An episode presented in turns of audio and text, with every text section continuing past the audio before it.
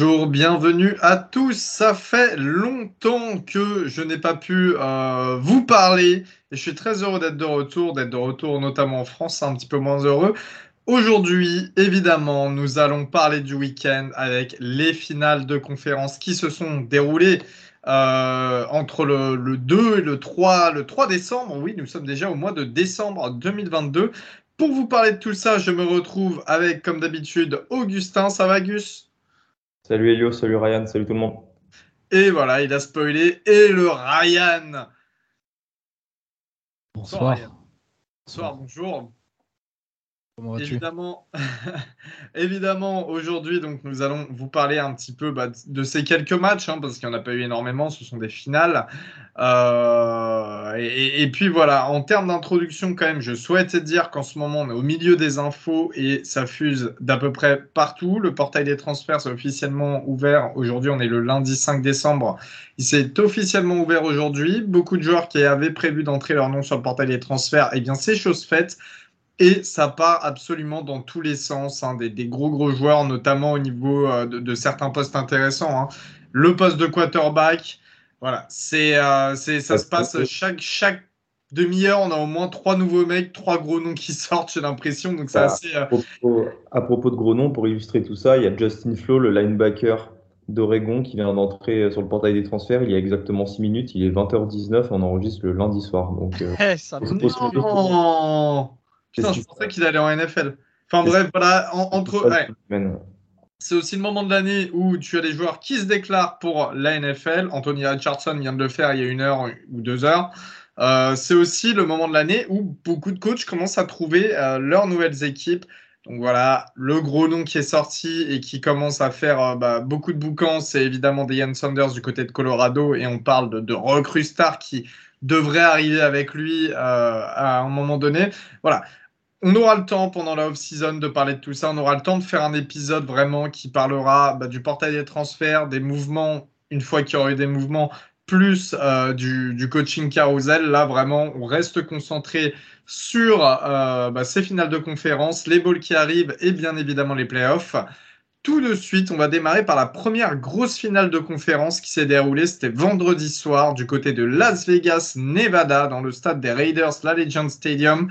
La finale de Pac-12 voyait USC s'opposer à Utah. Alors USC classé quatrième au dernier classement du comité, bien évidemment, et Utah classé onzième.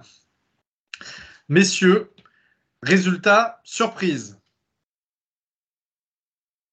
Bah ouais, résultat, résultat surprise euh, pour le coup. Enfin, résultat surprise, oui et non. Euh, je t'avoue que c'était. Euh, oui, dans le sens où on voyait USC quand même comme comme réel, euh, tu vois, prétendant à cette, euh, à cette euh, quatrième place de playoff, tu vois.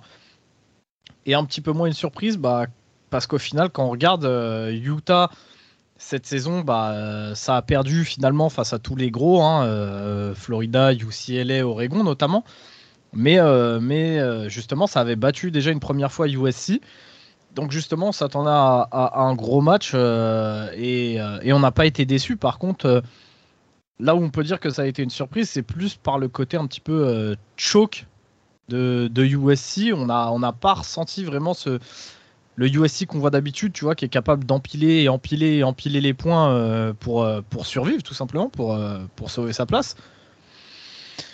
Donc, euh, ouais, j'ai envie de te dire surprise, oui et non, Elio je me souviens euh, que euh, j'ai commencé à regarder le match, donc bien évidemment, il était 2h euh, du matin et quelques, il me semble, le coup d'envoi.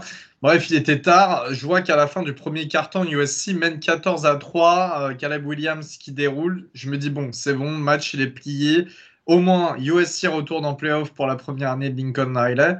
Et tu parles, j'aurais jamais dû aller me coucher. Du coup, j'ai vu le score et j'ai vu le match le lendemain.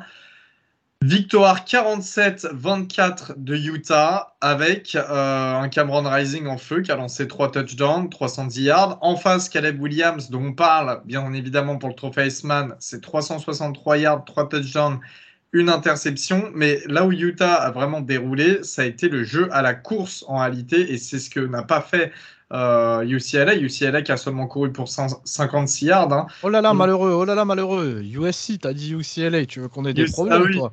Non, parce que j'avais Los Angeles dans ma tête, je voulais dire Los Angeles et je me suis foiré. Et voilà. USC euh, qui n'a couru que seulement pour 56 yards. En face, Utah, c'est 225 yards avec notamment trois touchdowns de deux euh, running backs différents, dont euh, bien évidemment Jack Windon Jackson qui, pour 13 portées, a, couru 105 yards. Donc un niveau assez élevé. On savait qu'USC, alors on sait toujours les équipes de Riley, on a tendance à le dire, la défense c'est pas leur fort. on savait que pourtant USC avait quand même quelques arguments sur la ligne. on parle notamment dans certains Tuli Tupulotu qui a été bah, plutôt absent dans ce match, j'ai envie de dire. Euh, euh, c'était le meilleur sacker de la saison. tiens, tiens, tiens. Et là, aucun sac, que dalle. Euh, donc, chapeau à l'online qui a fait le boulot, qui a, ouvert, qui a ouvert les brèches. Mais USC, il faut dire qu'à partir de la fin du premier quart-temps, c'est trois points jusqu'au quatrième quart-temps. Et quatrième quart-temps, il y a un touchdown style garbage time. Euh, Gus, toi, est-ce que tu es vraiment étonné par cette victoire de Utah? Est-ce que pour toi, USC, c'est quand même un, accident industriel ce qui vient de se produire? Euh, non, je suis pas étonné parce que euh, Utah, comme vous l'avez dit, a battu en début de saison USC et c'était le genre d'équipe, allez, l'équipe sur laquelle USC pouvait vraiment se, casser les dents. Une équipe plus physique. Enfin voilà quoi, c'était le, c'était le pire adversaire au final pour les Trojans et on a vu comment ça s'est passé. Euh, si, vous, si je dis pas de bêtises, il y avait un moment 17-3, euh, c'est ça pour USC, c'est ce que vous avez dit? Et euh, Utah gagne 47 à 24, donc ils mettent 40 points d'affilée à un moment. Enfin, 40 points d'affilée, ils ont fait un run de 44 points à partir de la fin du, du second quart-temps pour aller l'emporter. ouais, c'est, enfin, si ça c'est pas un choc, c'est quoi un choc, tu vois? Enfin, encore une fois, là, on ouvre, on enfonce des portes ouvertes. Et moi, ce qui m'a le plus marqué, et ça rejoint ce que vous dites sur cette défense, c'est le nombre de plaquages manqués. Ils ont perdu au moins, je pense, sur le match. Euh, allez, j'ai pas trop envie d'exagérer. Ils ont perdu 100 yards à cause de plaquages manqués. Si le premier plaquage sur les trois touchdowns avait été correctement réalisé, et eh ben ça se trouve en fait ne serait même pas pris euh, les trois touchdowns et euh, l'issue du match aurait été peut-être totalement différente. Donc voilà, moi c'est euh, là-dessus que, que, je m'interroge pour USC. Enfin, je m'interroge. Il n'y a plus grand-chose maintenant à faire puisqu'il euh, ne reste plus qu'un match pour les Trojans. Euh, c'est plutôt sur l'avenir du coordinateur défensif Alex Grinch. Ça fait longtemps qu'il avait Riley. Je pense que ça devrait être le moment de, de, le virer et de passer à autre chose parce que on constate d'année en année que c'est au final la grande faiblesse de Lincoln Riley. Et Dieu sait que si Lincoln Riley a une défense, bah, USC s'appelle en playoff euh, tous les ans et je le dis, euh, je pense, avec assez d'objectivité. mais justement, justement, ça soulève une question, les gars, que, que, moi je, je, pose déjà bah, depuis que, que, je pense que, que j'ai rejoint un petit peu le podcast. Mais euh, c'est Lincoln Riley qui ne change pas. C'était une des raisons d'ailleurs, si tu te rappelles, Gus, on avait. C'est un des aspects du, du coaching. C'est pas que développer des joueurs, c'est pas que être, faire des bons play calling, c'est savoir remodeler ton, sais mieux que personne, euh, mieux que personne, Ryan, c'est savoir remodeler son staff, euh, effectuer les changements quand il le faut, ne pas mettre ses potes euh, au poste de cordeau ou en coach de position. Et pour moi, c'est comme ça maintenant. Enfin, c'est comme ça qu'on va devoir juger la suite de la carrière de Lincoln Riley parce que j'ai aucun doute sur ses qualités de de play. Et de play caller et de play designer offensif. Sur ça, on n'a jamais eu de problème. Mais rappelle-toi nos prises de bec cet été quand justement on parlait des gros noms sur sur le coaching carousel c'est le truc qui faisait que moi je te soutenais bec et ongle que Lincoln Riley pour moi n'était pas un grand coach. Et je t'ai toujours dit que offensivement c'était un bah, comment tu peux dire que Lincoln Riley gros c'est pas un grand coach? Bah, parce que tout simplement on le voit là gros. On le voit là comme d'habitude encore une fois les équipes coachées par Lincoln Riley on a droit à une équipe sexy en attaque et ignoble en défense. Et c'était déjà préoccupant dans, dans, dans, une place forte du football comme, euh, comme Oklahoma Là, on m'a tout, on m'a dit oui, mais maintenant il part à USC, la force de frappe ce sera pas la même et tout. Alors certes, c'est que l'année 1, donc je vais pas encore lui péter les deux jambes, tu vois, mais au final, il vient de le confirmer une fois de plus et à USC, alors qu'il est censé avoir un gros défenseur en euh, Touli, euh, là, désolé, j'arrive jamais à dire les blazes, mais euh, il est censé avoir quand même un des, un des, plus gros défenseurs de cette année du collège football. Ben, le mec, toute sa défense a été ignoble. C'est un scandale de voir ça, encore une fois, sérieux. Et, on peut le dire, c'est la défense qui, encore une fois, a gâché les, chances de playoff d'une équipe de Lincoln Riley et en l'occurrence de USC en, année 1. Donc, euh, franchement, moi, je suis désolé. Je, sais que toi, ça te fait criser, ça te fait, ça te fait hérisser les poils sur le crâne quand je le dis, mais pour moi, Lincoln Riley, c'était une des raisons qui fait que je ne le voulais pas à, LSU. C'est parce que oui, je, je, sais que je vais bander en attaque, mais les matchs, sérieux, gros, tu peux jamais les appréhender sereinement. Cette année, même contre des forces de frappe bien moindres, on a eu des scores genre 48, euh, 46, gros, ou à chaque fois des, scores de, de, comment dire, de, une possession d'écart. C'est pas possible. Je suis désolé, c'est pas possible. Donc moi, j'attends de voir. On me dit un grand coach, un grand coach. Je ne suis pas d'accord. Pour moi, c'est un super play caller, un super play designer. Dire que c'est un super cordeau, c'est réducteur. Ça reste un bon coach, tu vois. Mais on avait le débat la dernière fois. Je suis désolé. Pour moi, Lincoln Riley, ce n'est pas un très grand, ce n'est pas un très bon coach de college football, jusqu'à preuve du contraire. Je, je, me range du côté euh, d'Augustin en disant euh, laissons voir, laissons voir parce que c'est la fin de sa première saison qui se prend euh, quand même ah. un, choc sévère qui, je pense que là, il va se remettre en question parce que c'est pas une défaite en playoff, c'est une défaite qui l'empêche d'accéder au playoff et qui empêche son équipe à accéder à un titre parce que c'est ça aussi, hein, c'est être vainqueur de la Pac-12 bien évidemment. Donc, on va voir ce qui va, ce qui va changer pendant l'off-season et s'il va concentrer notamment son recrutement ou aller chercher aussi sur le portail des transferts des joueurs, en plus de changer un petit peu le staff. Euh, pour terminer, USC affrontera donc Tulane au Cotton Bowl, le Cotton Bowl qui ne fera pas partie des playoffs, à l'image du Rose Bowl qui lui aussi ne fera pas partie des playoffs et qui verra Utah de nouveau au Rose Bowl affronter Penn State cette fois-ci. Utah qui affronte de nouveau une équipe euh, de Big Ten après Ohio State l'an dernier. Voilà, voilà. Ça peut, ça peut pas être autre chose. Euh. Oui, oui, oui, oui, évidemment, évidemment. Sauf les années euh, de, Big Tennis surtout, mais voilà. Euh, Utah Penn State au Rose Bowl et USC euh, Tulane au Cotton Bowl. Euh, du côté de la Big 12, on avait eh bien, un match qui se situait à Arlington, Texas, à côté de Dallas, dans le stade des Cowboys, bien évidemment. Kansas State affrontait TCU, donc TCU qui jouait quasiment à domicile. Hein. Forward, c'est vraiment à côté d'Arlington. Kansas State dixième au classement du comité et TCU troisième au classement du comité. Eh bien, Là aussi, encore une fois, un revers pour l'équipe qui était donnée favorite. 31 à 28 pour Kansas State en overtime. Messieurs, euh, déçu de TCU, je pense, non? Même si c'est close. Euh, déçu, euh, évidemment, parce que tu as envie de voir une saison invaincue pour les Horned Frogs. Euh, quelque chose que je crois qu'aucune équipe de Big 12 euh, a réussi à faire depuis maintenant une, quinzaine d'années.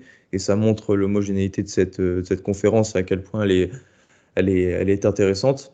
Maintenant, TCU, et c'est pour ça que c'est une équipe que j'adore, pendant toute la saison, ils ont dû batailler pour remporter les matchs. ils ont remporté, je crois, 6 ou 7 matchs de moins de, de 7 points, de moins d'un score.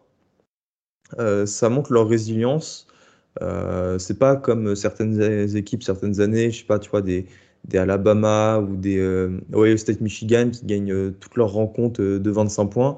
Là, c'est une équipe bah, qu'on aime suivre pendant toute une saison parce que tu sais qu'elle va nous offrir du spectacle, des retournements de situation. Et de ce sens-là, je suis pas trop déçu parce qu'en quelque sorte, on pouvait s'y attendre, tu vois. Kansas State était, je crois, je crois même que Kansas State était favori de quelques points faudrait aller vérifier les lines euh, de Vegas euh, juste avant le match. Mais on savait que ça allait être un match, euh, quoi qu'il arrive, serré et que ça allait certainement pas être un, blowout de, TCU. Alors, si c'est pour arriver bah, sur le match, non, sur le match, on n'a pas été déçu. On a eu franchement une superbe rencontre. Alors, une rencontre où il y a eu beaucoup de tension. ça s'est notamment ressenti dans le nombre de drops des receveurs et ceux des deux côtés. Euh, il y a eu un nombre de drops anormalement élevé. Euh, chose qui n'était pas trop le cas cette année. On sait que parfois, Quentin Johnson, il a quelques euh, sauts comme ça où il, lâche un ballon facile, mais TCU a été une équipe très disciplinée cette année sur, tous ces trucs-là. Et là, bon, on sentait qu'il y avait ce stress de, de bien faire, de gagner ce match pour aller en playoff. Et du coup, ça nous a donné des retournements de situation intéressants, puisque on a eu des fumbles, des interceptions, et ça a fait emballer le match en fait à la fin. Et c'est ce que j'ai vraiment aimé au final, tu vois, c'est ce quatrième carton qui est monté crescendo hein, de, du, début jusqu'à la fin, avec cette remontée de terrain de Max Degan qui fait 95 yards en un drive à, lui tout seul, son, son Iceman Moment. Bon, ça se finit pas sur un touchdown, hein, comme vous l'avez vu. Euh, euh, TCU échoue sur une quatrième et goal, alors que là-bas, je crois, elle était à 1 yard ou à 2 yards de, de, de, la end zone.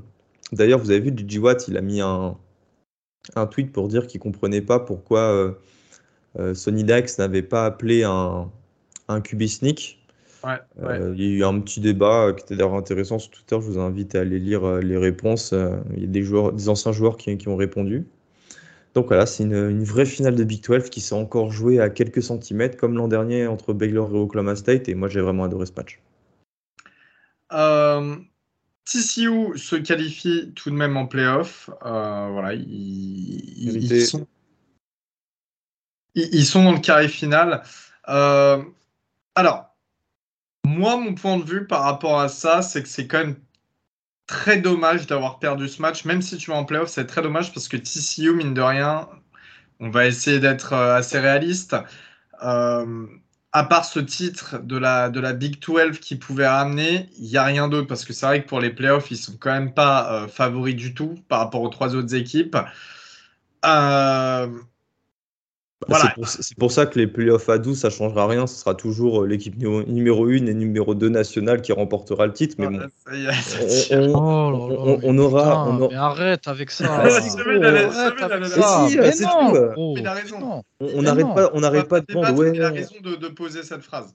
On, aura, six matchs et tout. On va, donner des chances au 12e ou 11e. Mais non, en fait, euh, les bah alors, dans ce cas-là, bah dans, ce cas-là, tout ton, dans ce cas-là, tout ton propos, il pue la merde depuis 10 euh, ans. Alors, à chaque fois que tu nous dis, ouais, bah, faut arrêter de mettre que des équipes de sec ou quoi en playoff, bah, dans ce cas-là, si, si les autres équipes ont aucune chance, bah, alors on vous écoute pas et on fait juste le collège football playoff, c'est la sec et on vous emmerde. Ça, ça fait aucun moi, sens. Je suis, franchement, les gars, ne nous mélangeons pas. Si on, en parlera dans un autre épisode, mais c'est un problème. Ah non, mais ça, à chaque fois, ça revient sur le tapis pour rien, gros. Euh, on a beau reposer les mêmes arguments. À chaque fois, tu essayes de, de, vendre ta soupe à tout le monde en remettant les mêmes arguments sur la table. Et il faut les recontrer à chaque fois de la même façon. C'est chiant à force, gros. Non, je suis désolé. Les... Maintenant, c'est acté, c'est acté. Je suis pas... Et on n'est pas d'accord avec toi. Et tout le monde n'a pas ta vision des choses. les collèges football à 12, euh, les, les collèges football playoff, désolé, à 12, je suis désolé, mais c'est une bonne chose. On verra des matchs qu'on n'a pas l'habitude rien et ça tue le collège football. Mais, non, je suis pas d'accord. Je suis pas d'accord avec toi, gros. J'ai une question. En revanche, j'ai une question. Est-ce que vous pensez euh, justement que euh, TCU va se faire blowout? Non. Ils ont montré cette année que c'était une très bonne équipe. Alors, je pense que Michigan l'emportera parce que Michigan est une excellente équipe qui va, qui va poser son, son jeu au sol, même en l'absence de, de Blake Corum avec Donovan Edwards.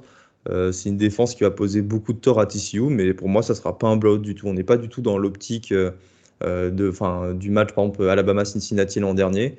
là, TCU a montré que c'était une vraie bonne équipe. Michigan a des faiblesses.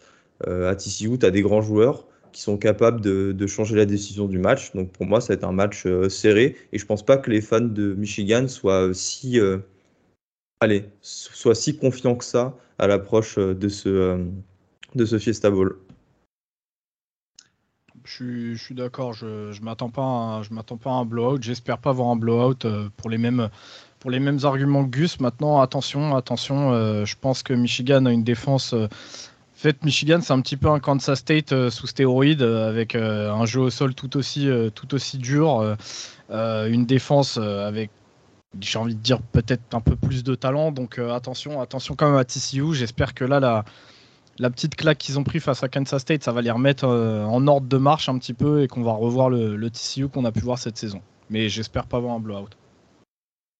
De l'autre côté, euh, Kansas State qui, qui a donc Sugar Bowl, hein. très très bien joué euh, pour l'équipe du Kansas. Ils affronteront Alabama, évidemment Alabama, qui n'est pas en playoff. Ça fait très longtemps que ça n'a pas été le cas, à mon avis. Je c'est la, la première fois depuis 2014 que Clemson et Alabama ne sont pas en playoff. Eh bah tant mieux, ça nous fera du bien, ça nous fera des vacances. Euh, du côté justement, on parlait d'Alabama, du côté de la ACC. Alors, LSU affrontait Georgia, LSU numéro 14 du classement du comité, Georgia numéro 1 quasiment toute la saison, Atlanta euh, en guise de stade, le Mercedes-Benz Stadium. Euh, ça a été une grosse victoire de Georgia, hein, je, vais, spoiler dès, maintenant, 50 à 30. Euh, Ryan, comment tu l'as vécu ce match? Ça a été un petit peu compliqué, déjà il y a Jaden Daniels qui s'est pété je crois. Bah, il s'était déjà fait mal euh, un petit peu avant, euh, au match d'avant, il s'était fait mal, donc on attendait de voir, on attendait de voir un petit peu ce qui, allait se passer. maintenant, ouais, ouais, pas facile à, pas facile à vivre, pas facile à vivre puisque on commence bien, on commence avec la balle, on commence avec la balle et, on fait un premier beau drive où on drive quand même, je dirais, assez bien jusqu'à un, field goal, un field goal qui, euh, qui sera contré en fait par, par la défense de Georgia. Euh, encore une fois, un petit peu de la même manière que ça avait été le cas en, première week euh, contre, contre FSU. Sauf que cette fois-ci, en fait, à partir du moment où le kick est contré, tu vois, genre absolument tous les joueurs de notre special team qui s'arrêtent de jouer pour, pour une raison sombre. Il euh, y a un DB de, Georgia qui, euh, qui voit l'opportunité, qui ramasse la balle et qui remonte euh, tout le terrain et qui va marquer un TD. en fait, à partir de là, bah, vous le savez, hein, on était en privé. J'ai dit, ouais, ça y est, le match, il est déjà perdu en fait. C'est le genre de truc que tu peux pas te permettre contre, contre Georgia. c'est le genre d'erreur bête qui a été le cas toute la saison avec, avec nos, special teams. Et tu fais ça à ton match le plus important de l'année, j'ai envie de te dire. Donc derrière, bah, Georgia déroulé, hein, Stetson Bennett il n'a pas eu à forcer, mais il fait un beau match, c'est à signaler aussi. Euh, souvent, on se moque un petit peu de Stetson Bennett, mais là, il fait encore une fois un très très beau match. Euh, Jaden Daniels qui est... c'est les contours. c'est les waves de Stequavius Bennett. Attends, mais attends, tu rigoles, mais je crois qu'il a vraiment fait des waves. Hein. C'est possible, honnêtement. Il, vit sa vie, euh, lui aussi. Il sait que ça va être un journeyman, donc il kiffe, il kiffe et il a, il a raison de kiffer d'ailleurs. Euh, et, donc, quoi, derrière, bah, tu avec un, un, Jaden Daniels en, délicatesse. Euh, face à la grosse défense de Georgia, bah, tu le payes directement. Bah, ils ont fini de le plier. Hein, euh, donc, adieu Jaden et bonjour Nussmeyer. L'attaque est transfigurée avec Nussmeyer. Nussmeyer qui finit avec un très bon match, 294 hein, yards, deux touchdowns et une interception. mais vraiment une attaque transfigurée. On a revu enfin un Keishon Bouté dominant. Je crois que je me demande s'il fait pas un match à plus de 100 yards. Euh, et, malheureusement, bah, notre attaque au sol, par contre, euh, qui a pêché euh, bah, face à Georgia. Mais bon, ça, ça arrive à, beaucoup de gens très bien. Est-ce que. alors, je ne sais pas trop comment le dire, mais. Est-ce que les 30 points quand même qu'LSU a réussi à, passer à Georgia, c'est un petit peu inquiétant quand même pour Georgia. On a vu que voilà, Georgia de temps en temps essaie quand même un peu de points face à des équipes qui, qui devrait être un petit peu plus en difficulté offensivement. Alors là, on parle des LSU évidemment, mais c'est vrai qu'ils font entrer leur quarterback remplaçant dans un match aussi important face à une des meilleures défenses du college football. Est-ce que finalement c'est des, des euh, faiblesses à exploiter pour Ohio State euh, en playoff face à Georgia? Euh, je sais pas si Gus, tu veux, tu veux prendre la réponse, sinon, euh, non, je m'en charge. Plus à même, plus à même que moi pour répondre, je pense. Bah, du, coup, les 30 points de LSU, est-ce qu'ils restent inquiétants pas, forcément, euh, pas forcément euh, Elio, je dirais pas nécessairement. Euh.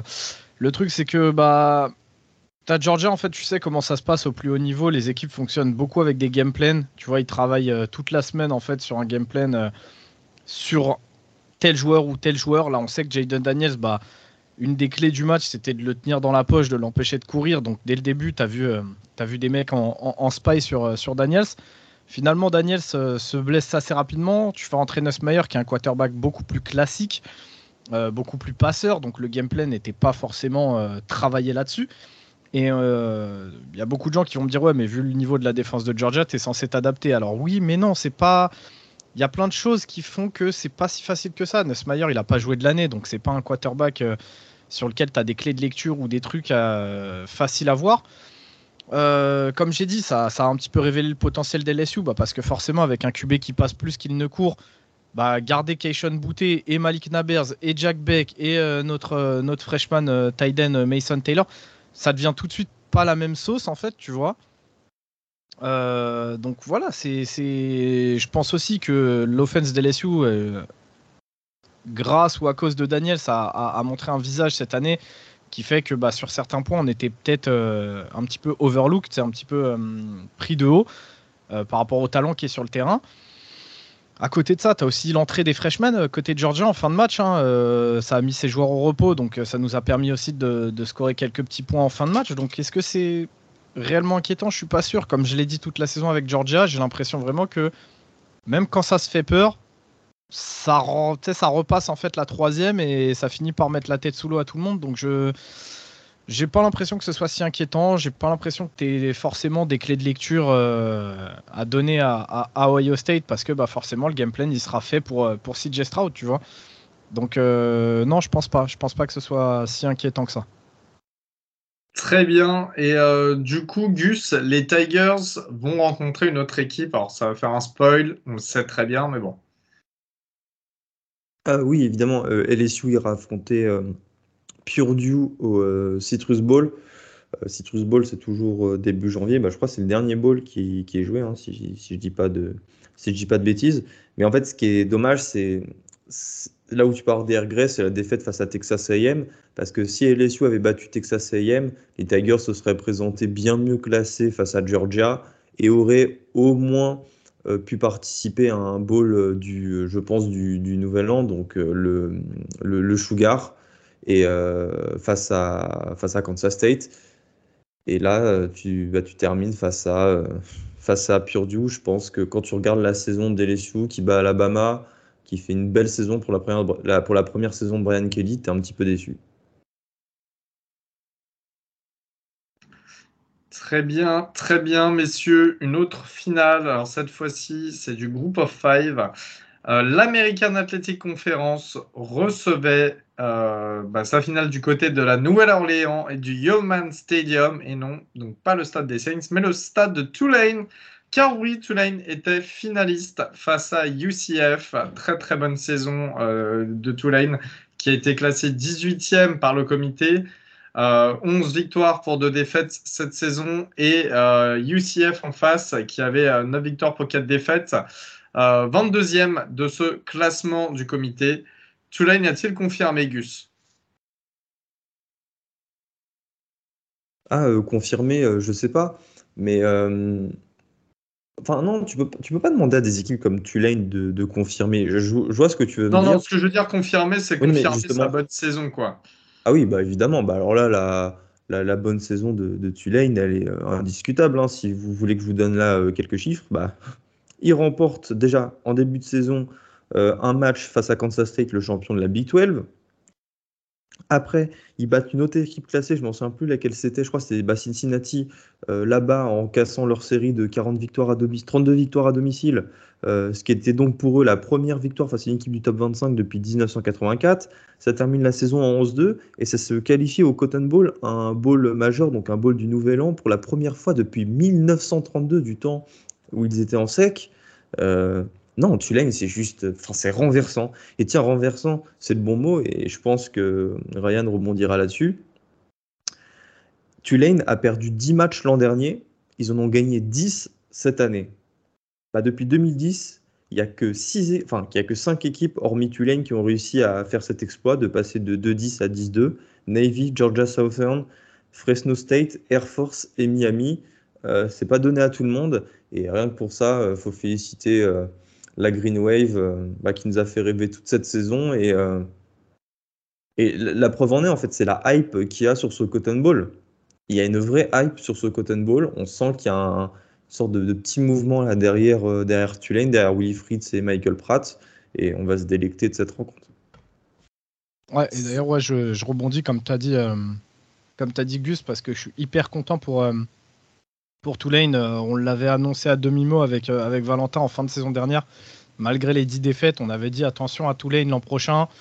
S'il n'y a pas de joueurs qui transfèrent, si euh, ça garde les mêmes coachs, les mêmes trucs, et bah finalement, je suis hyper content. Je honnêtement, je m'attendais jamais de la vie à ce qu'il termine aussi haut. Euh, je sais pas si Val s'y attendait. honnêtement, je ne parlerai pas en son nom. C'est pas possible de s'y attendre, pour être honnête. Mais on s'attendait vraiment à ce que tu vois, il, il, tourne la page, tu vois, genre euh, on s'attendait vraiment pas à les voir à 10 défaites l'an prochain, l'année d'après, on, les voyait au moins en neutre, tu vois. Et franchement, ça a été un kiff à suivre toute la saison et, et gros, gros coup de cœur depuis l'an dernier déjà sur Michael Pratt. cette année, gros coup de cœur sur, sur Ty Spears. Et sur ce match-là, gros coup de cœur sur leur défense, hein, parce qu'ils ont fait un match vraiment incroyable là contre UCF.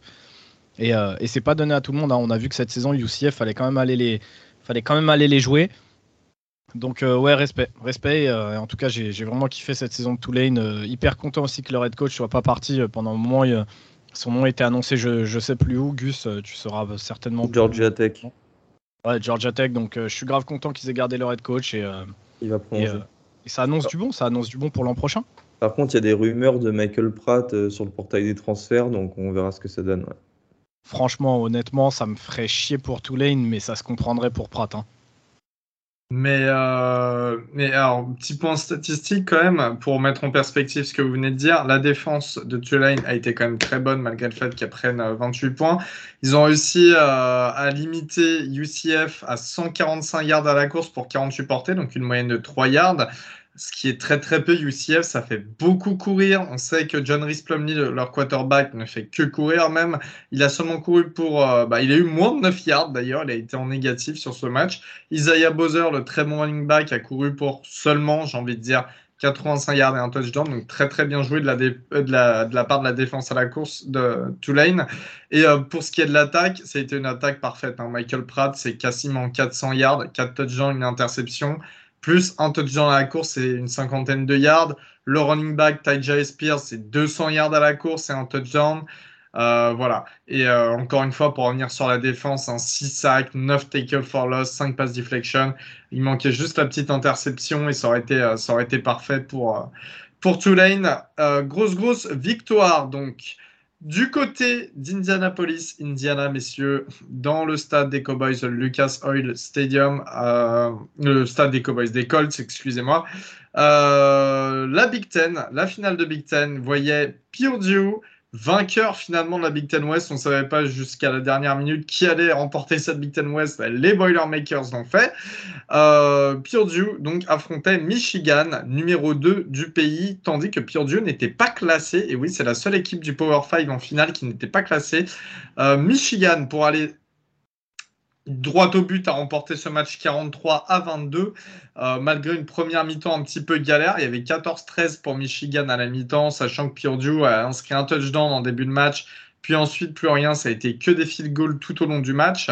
Euh, alors, on va déjà parler du côté des Boilermakers. On a eu euh, un Aidan O'Connell, évidemment, on sait, c'est un match sur deux. O'Connell, ça peut être très bon comme très mauvais. Là, il a fait avancer le ballon, il a 366 yards en tout. Il s'est mangé deux interceptions, donc euh, euh, voilà, il a fait avancer le ballon, mais il s'est pris des turnovers derrière.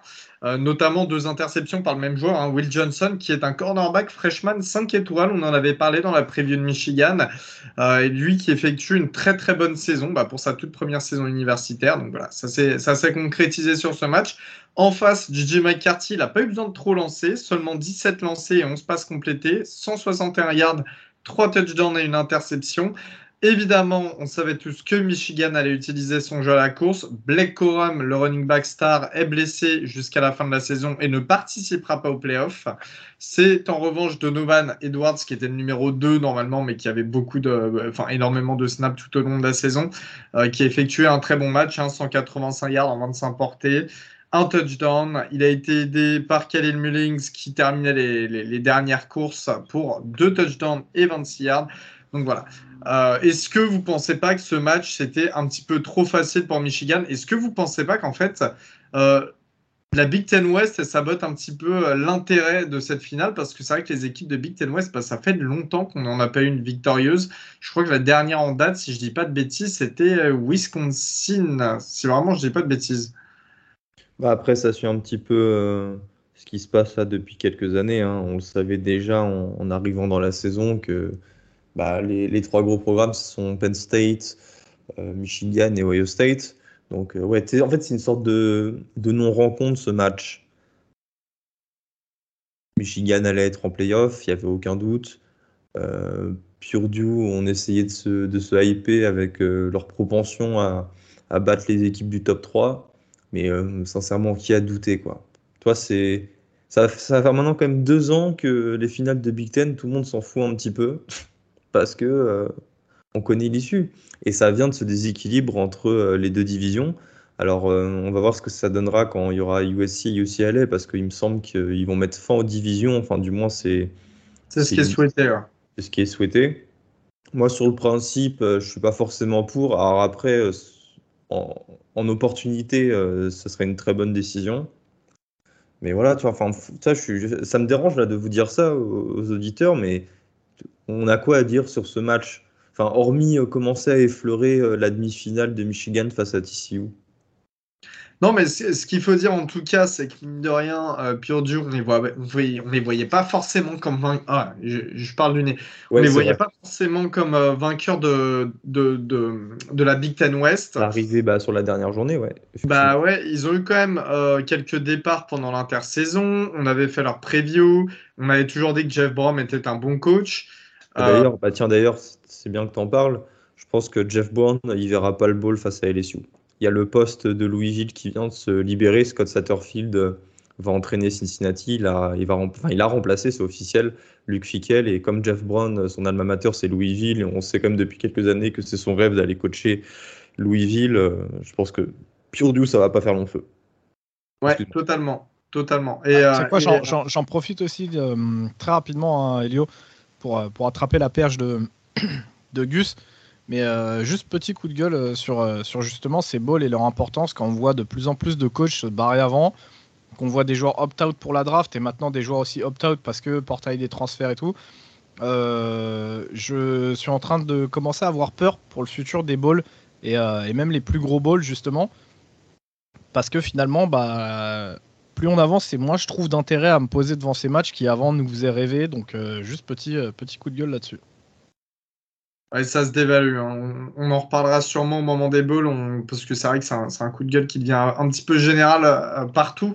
Euh, et pour, pour, terminer quand même sur, ce, sur cette confrontation, donc quand même les honneurs à Purdue qui a réussi à être vainqueur de la Big Ten West, mais aussi Michigan. Michigan, ça fait deux ans quand même qu'il remporte la Big Ten East. Euh, et la Big Ten.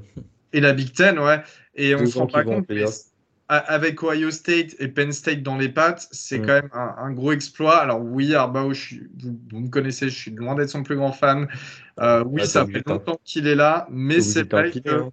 hein? Obligé de on est obligé de s'incliner, on a été les premiers à le Toi et moi, on n'aime pas Michigan. C'est un secret pour personne. Mais en revanche, il faut dire la vérité. Ah ce qui se passe euh, du côté d'Ann Arbor, c'est quand même très très bien. en espérant que cette fois-ci, ce ne soit pas euh, euh, de la poudre aux yeux pour les playoffs, comme on a pu le voir l'année dernière. Et, tu sais quoi? J'ai lu que c'était la première saison de l'histoire à 13-0 de Michigan. L'an dernier, ils avaient fini à 12-1 parce que, rappelez-vous, ils avaient perdu euh, à East Lansing face à Michigan State. Et euh, là, cette année, bah, ils ont tout gagné. L'ACC, l'ACC qui euh, tenait sa finale du côté de Charlotte, North Carolina, dans le stade des Panthers, bien évidemment. Clemson affrontait justement North Carolina. Clemson classé 9e au classement du comité et North Carolina classé 23e. Eh bien, ça a été encore une fois un non-match avec une grosse victoire de Clemson, 39 à 10. Euh, South Carolina qui a inscrit le premier touchdown. Franchement, Beau drive, Drake Mike inscrit un beau touchdown. On se dit, bon, euh, non, pas Drake Mike, excusez-moi, mais Drake Mike qui, envoie une, très belle passe pour, euh, pour avancer. Et ensuite, c'est touchdown à la course, il me semble. Euh, on se dit qu'il va y avoir de l'enjeu. Et finalement, non, derrière Clemson qui mène 24 à 10 à la mi-temps. et puis North Carolina qui ne rescore plus en deuxième période. Hein. Alors, du côté de Clemson, on a eu un événement très important. On vous le dit, là, on vous fait des spoils depuis tout à l'heure, hein, mais encore une fois, ça se passe du côté du portail des transferts. DJ Ugalele, qui a été le titulaire toute la saison, a inscrit son nom sur le portail des transferts, donc il n'a pas joué ce week-end. Euh, voilà, un petit peu. Euh, bah, il enfin, Sweeney n'allait pas le faire jouer, donc évidemment, c'est le remplaçant, le freshman 5 étoiles. Mais non, non, mais non, non, il est rentré sur le portail après le match. Pourquoi il... a juste profité de la finale pour le bencher il, avait, il avait pas annoncé. Ah, non, non, non, non, DJ, DJ, il a start, hein. DJ a start le match. Il, euh, il, a start, mais euh, il, Club Nick le remplace, euh, je crois même dans le premier carton. Hein. Bah oui, oui, il fait, il fait. DJ fait un drive. Un drive où il pue la bah merde comme d'hab. Ouais, il, a, il a 10 yards, ouais, exactement. Ouais, il fait un drive qui est foireux, du coup, c'est Klubnik qui reprend. Ouais, d'accord. Mais, mais, mais, c'est pour ça que c'est pour ça que du coup, Elio, euh, c'est normal que tu te trompes. Hein. Il a vraiment fait un drive. Euh, un drive, et je te dis, il fait un drive, il est pété, je crois. Il fait 10, 10 yards à la passe. Euh, et, et, il me semble qu'il a moins de, il a moins de 50% de, de, passes complétées sur ce drive. Genre, il pue, il pue la merde. Enfin, comme, comme les derniers matchs qu'il joue, quoi. Il est vraiment, c'est l'ombre de lui-même. Il est, il est grand respect, grand respect à lui quand même parce que ça a l'air d'être un super coéquipier. Euh, le mec là, vous devez aller lire son message qu'il a foutu sur les réseaux sociaux ou euh, même quand il était interviewé après que Kate Klumnik euh, lors des matchs le, remplace. Jamais un mot de, travers, jamais un truc déplacé. Il l'a toujours soutenu et il n'y a pas beaucoup de quarterbacks comme ça, 5 étoiles. dans des gros programmes qui auraient réagi de la sorte. Et moi, je lui souhaite que du, je veux dire que du bonheur, euh, non, enfin je m'en fous de ça. non, mais, non, mais du, positif, tu lui souhaites du, positif. J'espère qu'il va atterrir dans une bonne équipe et qu'il va aller, qu'il va enfin lancer sa, la carrière qu'il mérite d'avoir. Ouais, non, mais je, suis d'accord avec ça. Je suis d'accord avec toi, Gus. Après, encore heureux que le mec euh, fasse pas un scandale parce qu'il se fait bencher. Vu la gueule de ses derniers matchs, ça aurait été aussi en fait tout l'inverse où euh, d'un coup il aurait pu se prendre une, une vague de haine parce que bah mais c'est vrai que Galilée, c'est quelqu'un qui a pris beaucoup euh, dans, dans, la, dans la, tête et qui n'a pas souvent parlé, contrairement à d'autres d'autres quarterbacks euh, qui, qui ont euh, mm. autant de talent, voire moins même, et qui, qui se la ramenaient quand même. Donc ça, c'est vrai qu'il faut le saluer. Bien sûr, mais je pense, je, pense, je pense aussi, Elio, que c'est grâce à ça qu'il a un capital sympathique qui est toujours aussi élevé, tu vois. Évidemment, évidemment, ouais. du côté club Kolomnik, donc qui est rentré en jeu, donc en fait le match, j'ai regardé le début là, samedi soir.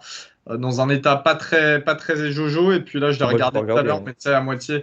Euh, Kate Klubnik euh, qui a lancé 20 passes, complété 20 passes sur 24, donc très bon, très, très bon ratio, 279 yards, un touchdown plus un touchdown à la course.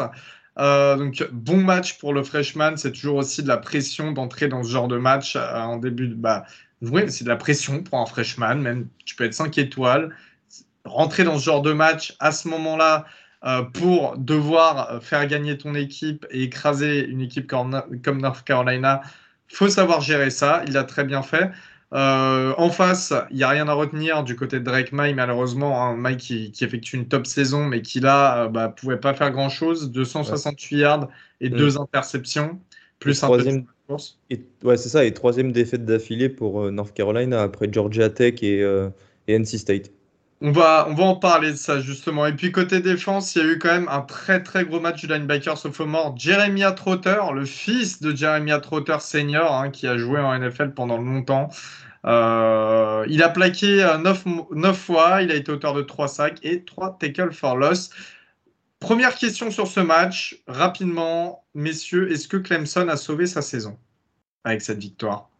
Bah, euh, Après, je pense que c'est plus une question pour Ryan, mais Enfin, non, tu sauves pas ta saison parce que les expectations sont toujours euh, hyper hautes. Mais bon, au moins, tu, ramènes ton titre conférence qui t'a échappé l'an dernier. Hein, Clemson n'a pas remporté la conf l'an dernier. C'est Pete euh, qui a été champion.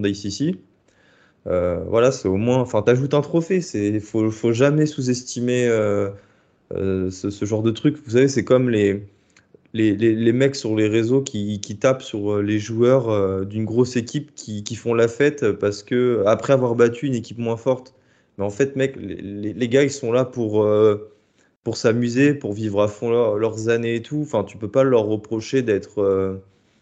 de, ne pas être aigri, quoi. Et moi, j'essaye d'avoir le même raisonnement avec, avec Clemson qui remporte une finale de conf. C'est un titre, c'est une conférence du Power 5 euh, faut pas non plus prendre ça pour, euh, pour acquis. Mais ça reste en dessous des expectations. Et Ryan, je te lance dessus. Ouais, ouais, ouais, ouais. Pour moi, je vais complètement dans ton sens. Est-ce que Clemson a sauvé sa saison? Absolument pas. Euh, pour moi, quand tu t'appelles Clemson, tu n'as qu'un seul objectif en fait en fin d'année, c'est jouer tes playoffs et viser le titre.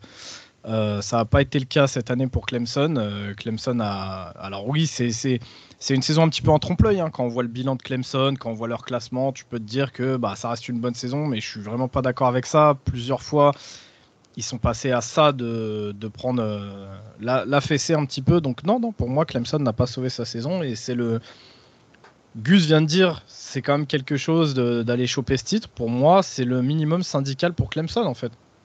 Donc euh, non, je, pour, de mon côté, non, je suis désolé, Clemson n'a pas sauvé sa saison.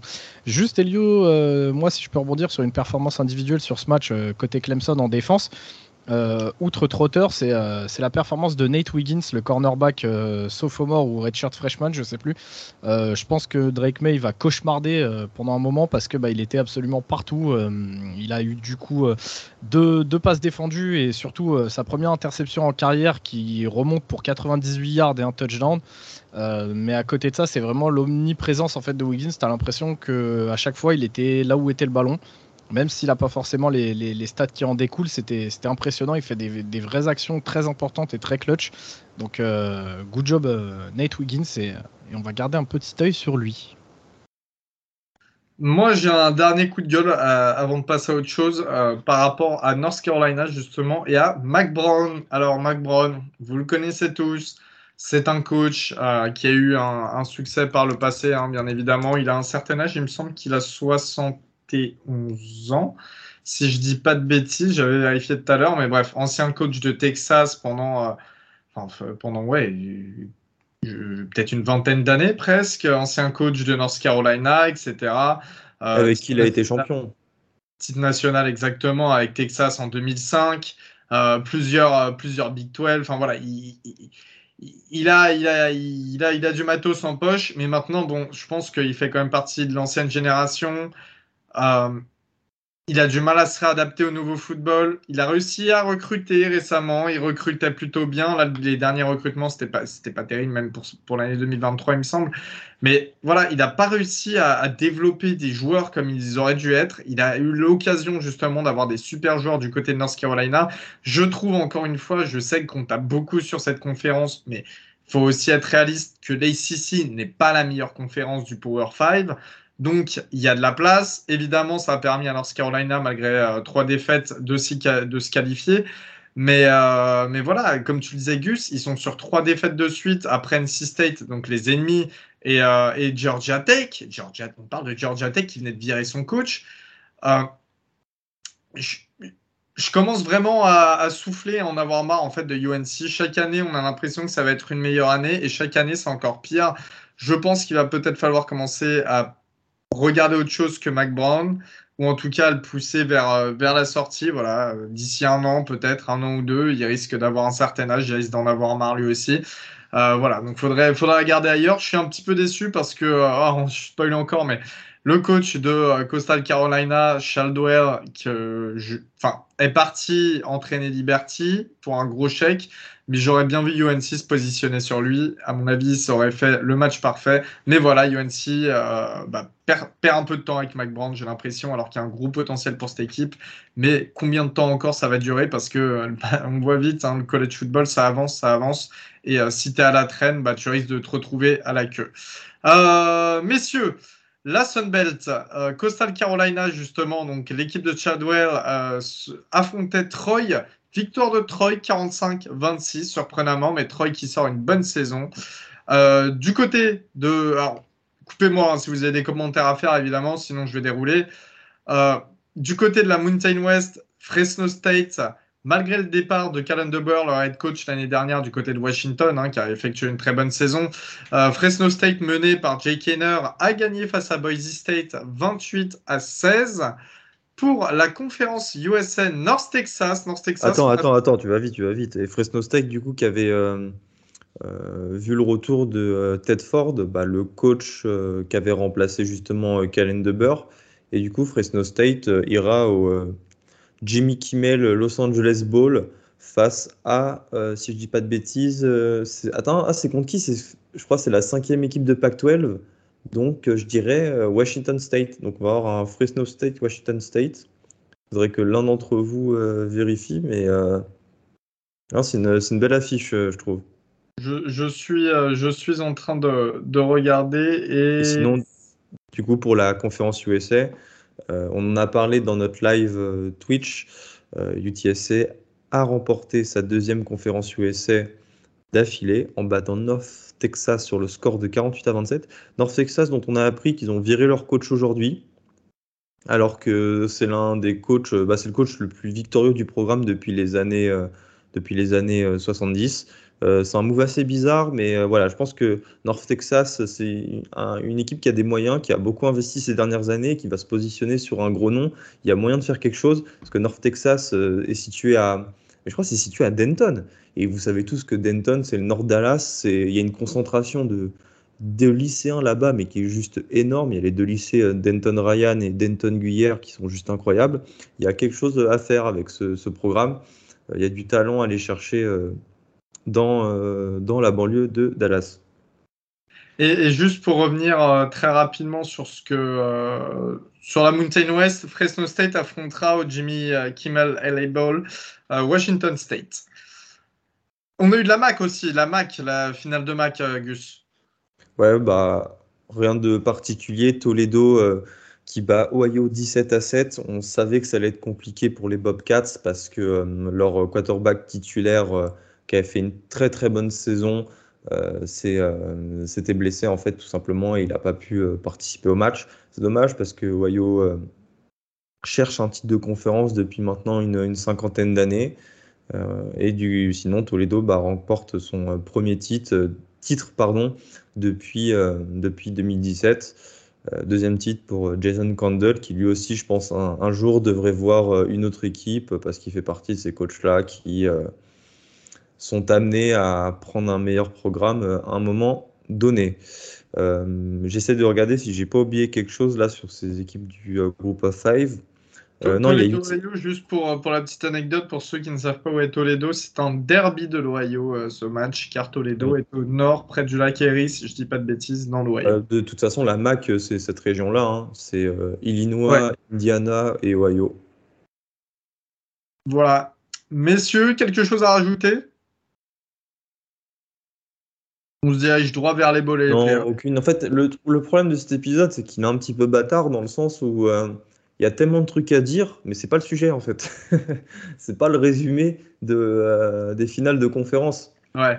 Et là, il va falloir qu'on s'y penche sérieusement parce que, putain, là, il y a combien de joueurs dans le portail des transferts en une journée? Il y en a déjà 500 non, mais on, est dépassé. Hein. Je pense que si vous nous suivez sur les réseaux sociaux et notamment sur, Twitch, euh, sur Twitter, vous voyez évidemment que on est en train, on essaye de tweeter au maximum qu'on peut, mais il y a, y a, que des gros noms qui sortent. C'est pareil au niveau des postes de head coach. C'est encore comme l'année dernière, l'effervescence avec des gros coachs importants et des gros programmes qui, euh, bah, qui, qui, transvasent tout ça. Donc euh, voilà, là on est en, on est en mode. Euh, on essaie de suivre, on essaie de suivre le rythme, plus la vie habituelle, vous la connaissez. bah messieurs, merci en tout cas d'avoir participé à cet épisode. Merci. Voleur de MVP, qu'est-ce que tu me fais là? Ah oui, le MVP, bah voilà, je savais qu'il nous manquait quelque chose. Bah Ryan, toi, euh, t'es MVP. Le mec, il est là, il me vole ma rubrique. Euh, bah, du coup, MVP, euh, comme d'habitude, j'en ai deux. en offense, mon MVP ce sera Garrett Nussmeyer. Non, je dirais. en, en offense, ce sera du coup Michael Pratt, le quarterback de, de Tulane, qui finit du coup à 394 yards, 4 touchdowns, une interception. Euh, auquel il rajoute 48 yards au sol et un TD. Euh, et à côté de ça, euh, c'est aussi un peu une récompense, vu que j'en ai pas parlé de la saison, pour, bah, pour un Tulane qui finit champion, pour un Tulane qui finit à 11-2 et qui est rank dans le top 20 à la fin de l'année. pour mon MVP défensif, ce sera Mohamed Diabaté, le linebacker de Utah, qui finit à 8 plaquages, 2 sacs et un forced fumble, et, et une très très jolie perf contre USC, comme on le disait tout à l'heure une des offenses les plus explosives du collège football. Elio, ton MVP euh, Alors j'en ai deux. En... en... fait, le problème c'est que je voulais avoir Michael Pratt en quarterback, mais euh, enfin en MVP offensif, mais euh, Ryan me l'a chippé évidemment. C'était un petit peu difficile de trouver un MVP offensif cette semaine. À part Pratt, j'ai pas trouvé un joueur qui s'en sortait le plus. Alors je vais prendre son running back. Ty J. Spears qui a couru pour 200 yards, un touchdown et, un, et une moyenne de 9 yards par course. Euh, très très beau match pour Spears. Jeremiah Trotter, le linebacker de Clemson est mon MVP défensif évidemment avec 9 euh, plaquages, 3 tackles for loss et 3 sacs face à quand même une équipe comme North Carolina. voilà, donc faut pas discréditer tout ça. Ce sont mes MVP, Gus. Et j'ai hésité avec Will Johnson, le cornerback de, Michigan, freshman, qui a, qui a intercepté deux fois Aidan O'Connell. Gus, MVP alors euh, moi c'est Max Degan, euh, je vais m'expliquer, il fait un mauvais match face à Kansas State, 18, enfin euh, du moins statistiquement, 18, 18 passes complétées sur 36, un touchdown, une interception et une interception au mauvais moment d'ailleurs, pour 251 yards en tout, mais il court pour 110 yards et un TD et un drive qui restera longtemps dans ma mémoire, son drive de 95 yards qui échoue à quelques centimètres et peut-être avec une erreur d'arbitrage, je ne sais pas, ça se jouait tellement à rien que c'était difficile d'avoir euh, d'avoir un avis. Mais bon, je pense que les arbitres ont été très difficiles avec euh, TCU à la fin, là, quand il s'agissait de compter les centimètres. Mais en fait, si j'ai envie de récompenser Max Degan, c'est parce que c'est le genre de quarterback qui, qui, nous fait en fait aimer le collège football. Il n'est pas parfait, euh, il ira pas, enfin il ira peut-être en NFL, mais il, ne sera jamais starter. il est brut, il est, il est atypique. Mais euh, c'est le genre de mec comme ça où quand tu le vois sur un terrain à la télé depuis la France, tu te dis euh, ah, tiens, il, dégage quelque chose ce type. Et euh, voilà, toute l'année, le mec, il a pris cette équipe sur ses épaules. Il, est, tu sais, rien, comment ils disent les Américains, là, quand les mecs ils s'échappent de, leur poche, élusive, c'est ça? Ouais, élusive, c'est la capacité à, échapper au plaquage plus qu'à sortir de sa poche. Mais Oui, mais voilà, tu vois, euh, réussir à se sortir de situations compliquées pour aller gagner des yards, pour moi, Max Degan, c'est un peu le, le, gagnant ultime. Et euh, je trouverais ça mais tellement mérité qu'il aille au moins à New York euh, pour la cérémonie du Iceman. on l'a vu pleurer là, après le match, lors de la conférence de presse, en disant qu'il était désolé de ne pas avoir ramené un, un titre à TCU. Euh, c'est un gars que tu peux pas détester et voilà, je pense que c'était important parce qu'on l'a pas cité. En fait, je crois qu'on l'a même pas cité en tant qu'MVP une seule fois cette année. Et au final, c'est assez injuste parce que euh, le mec est hyper régulier et c'est le capitaine euh, d'une équipe dont on va se souvenir pendant quelques temps. Ouais, je te le laisse. T'as de la chance que j'aime bien euh, Degan et que pareil, il m'a fait de la peine là en chialant et tout. Mais honnêtement, foutre un MVP qui a perdu le match et en plus qui fait pas un gros match, ça me rappelle Elio et son Van Dyke et on lui a cassé les couilles pour bien moins que ça. C'est pour ça que je me suis justifié. Mais je sais. C'est pas, MVP, euh, pas MVP sur son match, c'est un MVP sur euh, sa saison et euh, un peu pour ce qu'il représente. Et il y a, je crois qu'il a encore un an d'éligibilité. Bah merci le Covid, hein, si on peut remercier ce truc pour une chose. donc on le verra certainement l'année prochaine avec les Horned Frogs. Très bien, très bien. Eh bien, messieurs, merci d'avoir participé à cet épisode. Merci à vous tous de nous avoir écoutés. Euh, comme d'habitude, on se retrouve très vite. N'hésitez pas, encore une fois, à aller suivre Twitter. Il y a beaucoup, beaucoup d'infos qu'on essaie de repartager euh, du mieux qu'on peut en ce moment, nuit et jour d'ailleurs. Donc, euh, donc, voilà, vous vous raterez rien de tout ça. On vous fait des gros bisous et on se dit à la prochaine. Salut tout le monde. Ouais, et dernière petite chose avant de finir l'épisode, Elio, T'es parti pendant longtemps, une fois n'est pas coutume. Acknowledge me. I will, I will. Ciao tout le monde. Ciao.